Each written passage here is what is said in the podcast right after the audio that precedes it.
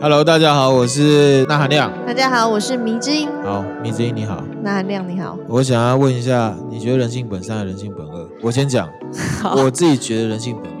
哦为什呢？小婴儿的那个反应啊，动作就可以看得出来，哭啊，嗯，然后可能还没长大的时候，呃，人家抢走他的东西，他就说那是我的，这是我的，你是我的，就会那不是我啊还在面丢，在那边丢。我自己是这样觉得啦。那其实我们古代的老祖宗也有在讲啊，嗯比如说像孟子，他是主张人性本善；那荀子他讲人性本本恶那我觉得其实他们讲的东西是对不上的，因为荀子讲的跟我讲的东西是一样的，动物就是性他们只是动物性。嗯那孟子指的是哦，人类在教育之后是会有选择。嗯，所以，如果他们两个在讲，就是在绕圈圈啊，到底人性本善还是人性本恶，就没有一个定论。可是我自己还是倾向于，其实人性是本恶的。就是有动物性这样，对啊，嗯嗯人，性我同意啊，嗯。然后，其实在美国啊，也有一个类似的实验，它是在探讨人性本善还是人性本恶。哦，什么实验？这个实验叫做米尔格伦实验。嗯，米尔格伦实验，它是一九六三年啊，有一个耶鲁大学的心理学教授，嗯他叫做米尔格伦。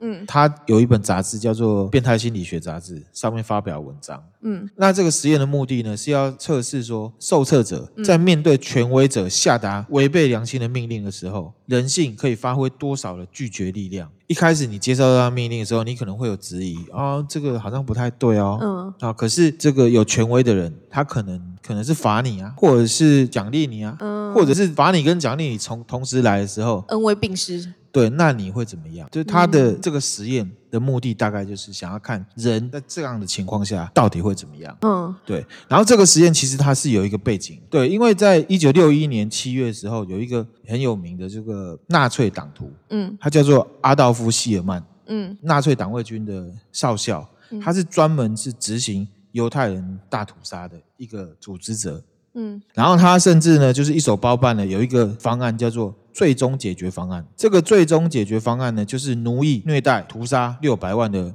犹太人，哇，还有五百万的共产党分子、罗姆人，还有同性恋者。嗯，嗯，罗姆人是什么？那个吉普赛人，对，那你知道罗姆在嗯欧洲话里面是什么意思？吉普赛，错，就我不是知道就是人的意思。哦，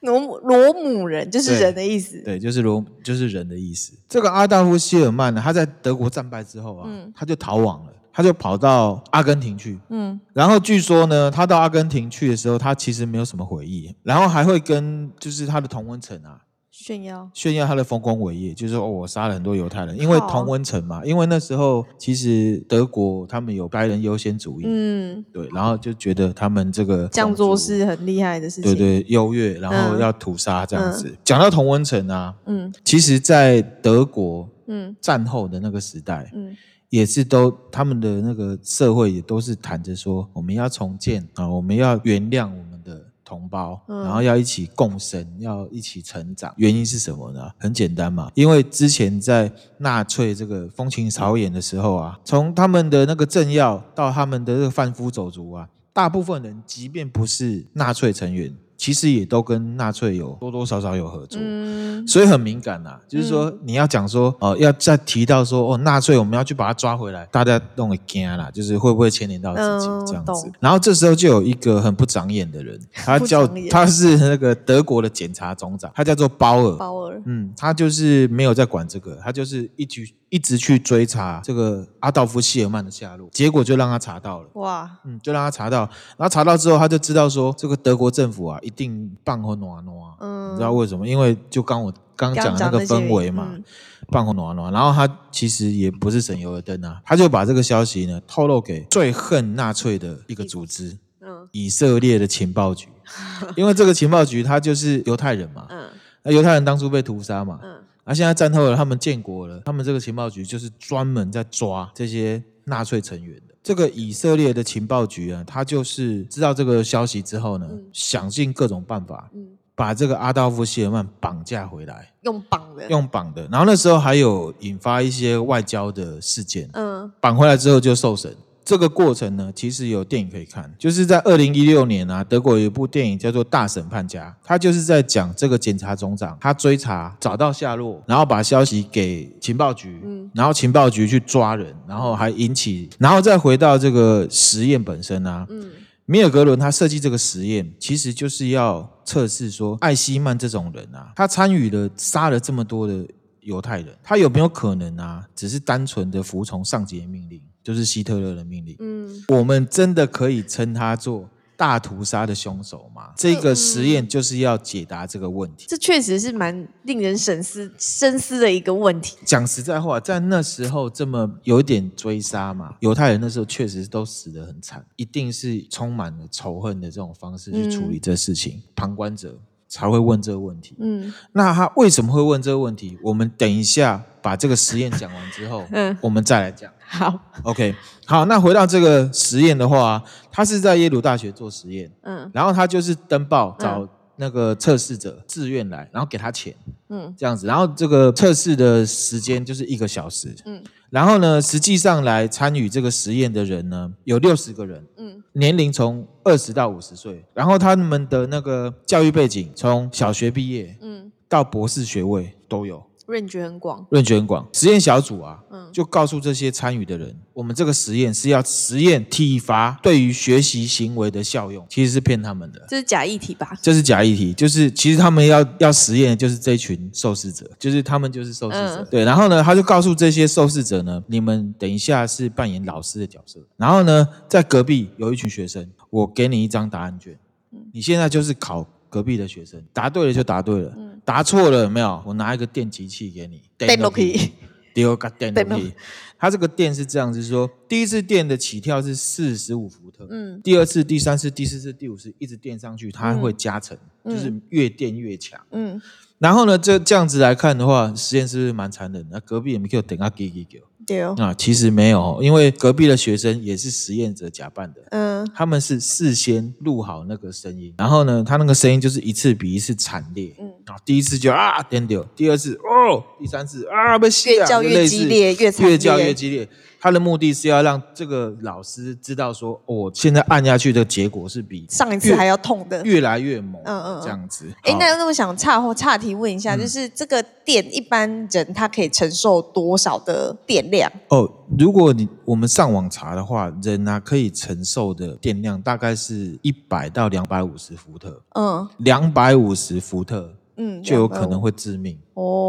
不过他们不知道啦，他们这不个知道很难说他们有没有这个。好，没关系就是大家有个概念，就是一百到两百五。所以如果那些实验者这样一直按下去，其实那个人是有可能会死亡对，的。因为其实他那个录音录到最后是倒数第二次的时候，就是已经啊，已经很 惨这样了。很惨，对然不后对？最后一次按下去的时候，四百五十伏特的时候，对方已经是没有，哦就是暗示他说他已经，而且这个实验里面有人嗯还故意说：“拜托不要再电了，我有心脏病。哦”，对，其实是哦对，跟你讲结果，好，这个一直电一直电，电到一百三十五伏特的时候，大部分的老师嗯，都会停下来说：“哎、不好意思，我们这个到底是要测什么东西呀、为什么我们要这样子电人家还有一点理智，一理智，？”对，然后这时候呢，这个实验人员嗯他就会用话术去 push 他，嗯，就会跟他说：“这个，请你继续。”总共这样的 push 会有四次。四次，如果这个人他可以经历过四次的 push，他还是坚持停下来了，这个实验就结束了。哦，，对，而且呢，在实验的时候就跟他们说，如果你们要终终止这个实验，你要退出，钱都不用退，哦，所以其实他们终止并不会有什么损失，不会有什么损失。哦然后我跟你讲结果，结果呢，这个最高可以电到四百五十伏特嘛嗯，百分之六十二的人电到四十五伏特啊，四百五十伏特。电到满，电到满，电到爽，电到 满，而且他们就等于是被告知了说不用负责，就是即使出事了，你都不用负对，责不，用为这次的实验结果负责的时候，嗯他们就电到满，他们就然后安心的电到 满，安心的电到满，然后甚至有有一些人就是电下去，然后对方那个学生在叫，嗯他还会就是有点紧张的笑出笑出来说啊，我给你电了可以啊哎呵呵 的的，那种感有点觉。可怕，对，那这个实验的过程啊的结果就大概是这样，而且这个实验呃算是蛮有公信力的，因为这个实验是可以被重复的重现对重现出来，就是说差不多都是六十一趴到六十六趴，所以说有一半以上的人在知道说我不用负责之后，他就会垫下去。如果这样子的结果的话，阿道夫·希尔曼只是听从命令，还是他是纳粹的屠杀者？是听从命令还是纳粹的屠杀者？对，好啦，这样问好了，你觉得他有没有罪？我觉得有，你觉得有罪？嗯为什么？因为从刚刚那个实验来说，其实即便是命令，你还是有你自己的选择。那如果你选择继续下去，我觉得这就是你发自内心想要做这件事情。嗯，那他做那一件事情就是屠杀，可是我要跟你讲哦好，就是当时的状况，他们都是军人，抗命的话是会死刑的哦。对啊。可是这就是变成你是就自己的生命跟别人的生命，你怎么做抉择嘛？对，对啊，那你选择了自己活下来，你杀了很多人，就他来讲啦。可是这也很难说哦。如果说他选择我不要做这件事，结果他死了，那那那个谁，希特勒还是会再找别人来执行这件事情啊。这跟那个没有关系啊，我只是在讲，嗯就是人性本善和人性本恶，就是说，你可以去想说他是很乐意的去执行这件事情，还是他是很痛苦的去执行这件事情。你刚刚有讲说，他之前其实还有在跟他同温层去炫耀这件事情，所还以有我觉吗得，？还有刚刚实验里面也有讲到，就是说这些人他不知道，他知道了不用负责之后，有人很开心的继续电嘛。嗯，哦，而且我要再补充，就是说这个电到四百五十伏特的这些人啊，在知道实验结束之后，他就直接离开现 场了，他没有去看说那些学生是不是被电歪掉。所以他们也不想要知道事实的真相，不想去。我觉得你甚至他根本没有想到那件事情跟他没有关系吧？哇，这么邪恶，我觉得是这样啊。然后呢，这个实验一开始之前，还没有开始之前呢、啊嗯实验的人员就是米尔格伦他们，他们觉得应该只有少数几个人会电到饱，就是大概十分之一或甚至是一趴，就是一到十趴之间。结果出来是六十几趴。完全错估欸诶、他们。当然啦、也有一些人他中间是终止的嘛，就是其他那些人，嗯就是大概四成左右的人、这样子。哦，还有一个要补充，补充，并没有任何的老师在三百伏特之前坚持要停止。再被稍微怂恿一下，就是继续继续这这样子。就是他们坚持停止都是在三百伏特之后，就已经电到下，叽叽叫啊已经在那边叫了啊，那惨叫这样子。嗯，所以你觉得艾希曼是有没有有没有罪有啊， ？OK，我觉得你的想法跟德国的法官是一样一样的，因我可为以大当家法官吗？ 因为他他在那时候就被判了死刑了。嗯哦，然后这边我还有一个实际的案例， 什么？就是二零一八年三月的时候啊，有一个九十六岁的纳粹集中营的前会计，九十六岁了，对他被判了四年。那四年罪名是什么？你知道吗？什么？谋杀罪。但他是会计耶，对他也是纳粹的帮凶啊，那他就是跟阿依道夫不据一样依据前面的判例，还有依据这个实验的话，是可以算共犯这样。这个实验呢，也有电影可以看。二零一零年的时候，法国他们拍了一部纪录片，嗯叫做《死亡游戏》，它是重做这个实验，米尔格伦这个实对啊验，他重做米尔格伦这个实验，招募了八十个志愿者，这是纪录片吧？是不是？纪录片哦因为他是就是做做实验嘛。 哼然后呢，结果是八十个人只有十六个退出，坚持就是不要继续只有练下十去，六个，其他都电到饱。呃，米尔格伦实验还有其他电影，这么多，对，二零一五年的时候有一部片就叫做《米尔格伦实验》。嗯，啊，是那个维诺纳纳瑞维诺 纳瑞德主演的，他是谁？他是那个《怪奇物语》里面那个妈妈。男主角是谁？男主角是我叫不出名字，可是他是不知道大家有没有看过那个《绿灯侠》？《我有。绿灯侠》里面那个反派，哇塞！我以为你要讲绿灯侠本人，讲一个反派，大绿家灯真的要侠想一，下绿灯侠就死谁啊侍啊，对啊，那反派是谁啊？反派反正就是他啦。哈、哦 o k 好 OK。然后呢，相关的电影啊，嘿，其实还有一个叫做《百万杀人实验》。哦，这个就是是给卡你钱叫你去杀人，对，你要不要？你要不要？这也是考验人性的。这考验人性啊！对，是卡麦隆迪亚演的。那卡麦隆迪亚就是演那个霹雳娇娃、嗯哈拉玛丽啊，嗯还有骑士出任务的那一个人。再回到刚刚讨论到了，就是说为什么米尔格伦会我想有那种问号？嗯，为什么？我也蛮好奇的。嗯，这也当做是平衡报道一下了哈。嗯，艾希曼被捕之后啊，当时的法庭他审判的重点其实就放在艾希曼他有多么的十恶不赦。可是不是每个人都这样想哦。譬如说，就有一个犹太裔的，嗯注意犹太人哦，嗯犹太人他不这么想哦。有一个很有名的政治学家嗯叫做汉娜·厄兰，嗯，他非常非常有名，他专门做极权主义研究的，哦，对，他就不这么认为。他觉得希尔曼是嗯，他服从命令这样，他看了所有希尔曼被审问的记录之后，他就说艾希曼他是屠杀犹太人这件事情当中重要的输送带，他负责把犹太人送到死亡的集中营。嗯他觉得艾希曼比较像是杀人机器里面的一个零组件，不是衣冠禽兽，就让他被公干了，因为他是犹太人。嗯，因为当初杀的都是犹太同胞。他把希尔曼形容成什么样的人，你知道吗？他觉得希尔曼是一个思考能力有限、死气沉沉的官员。他说，希尔曼没有办法说出任何不是陈腔滥调的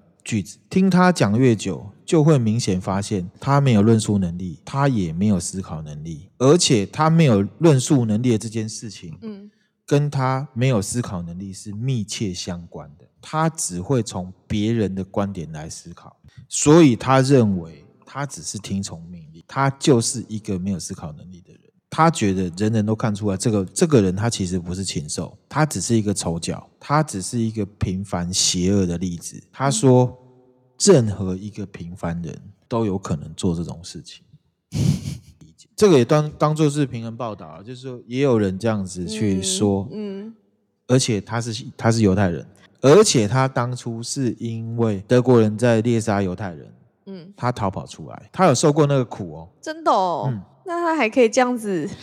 因为现在哦是在审判这个人，嗯，他好像有点觉得说，全世界都把纳粹做的坏事全部套到这个人身上，他也不是说他无罪，不可以复仇式的去判审他判死他，刑啊，反映到像刚刚讲的那个纳粹会计啊，嗯纳粹会计谋杀成立，我认为也合理啊。嗯可是有没有必要要把它讲成是杀人魔？就是这一切都是你造成？我觉得有时候这是一种民粹、啊，这个就是民粹啊。其实最标准的民粹就是纳粹主义，就是有一个很优秀的领导者出来，然后讲了一句话，大家都傻傻的群盲听他的，然后下面的人会超意上面的人的想法，嗯然后就是好像我很了解这个上面的人，然后我就是一个 somebody 的啊。这个我们在工作上也常常看到常啊，嗯对常不对遇？到。大概是这样子的。这让我想讲到这个，就是让我联想到最近的一个社会案件，嗯也不算社会案件啦，对，就是那个康轩，哦，康轩，对，就是邀请他们公司的人去把吹哨者找出来，嗯，然后开除他。对，对，那